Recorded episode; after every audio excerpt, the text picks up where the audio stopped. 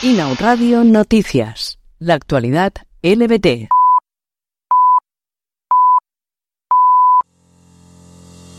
La ley trans entrará en vigor mañana 2 de marzo tras su aprobación en el Congreso el pasado 16 de febrero. Entre otras disposiciones, el texto permitirá a los mayores de 16 años modificar su sexo en el registro civil, sin más requisito que el deseo expreso del solicitante. La ley incluye también medidas que garantizan los derechos de las personas LGTBI, como la afiliación de los hijos de parejas lesbianas sin necesidad de matrimonio o el derecho a la reproducción asistida para mujeres solteras, lesbianas y bisexuales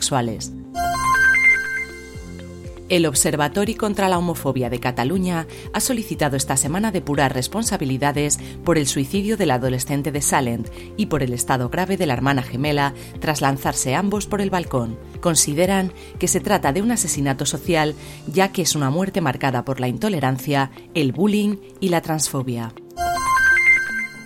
El auge de los discursos de odio ha convertido a 2022 en el año más violento de la última década para las personas LGTBI en Europa. Así lo ha publicado el informe anual sobre la situación de los derechos humanos de las personas LGTBI en Europa y Asia Central, que la Asociación Internacional de Lesbianas, Gays, Bisexuales, Trans e Intersex de Europa ha presentado este pasado lunes en Bruselas. Miles de personas se han manifestado en Lima por primera vez contra los transfemicidios en la marcha contra los crímenes de odio por las mujeres diversas y trabajadoras sexuales. Ocho asesinatos de mujeres trans en Perú desde principios de este año han motivado este movimiento en el que se exige una ley de reconocimiento de las identidades trans, al trabajo sexual y la tipificación de los crímenes de odio.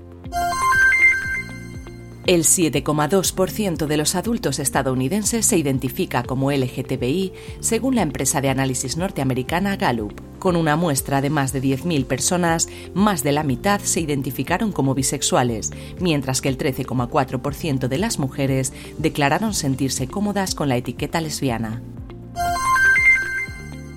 La serie documental No Straight Lines examina esta semana la historia de los cómics LGTBQ desde la perspectiva de los artistas queer de los años 70 y 80. Se puede ver en streaming vía PBS.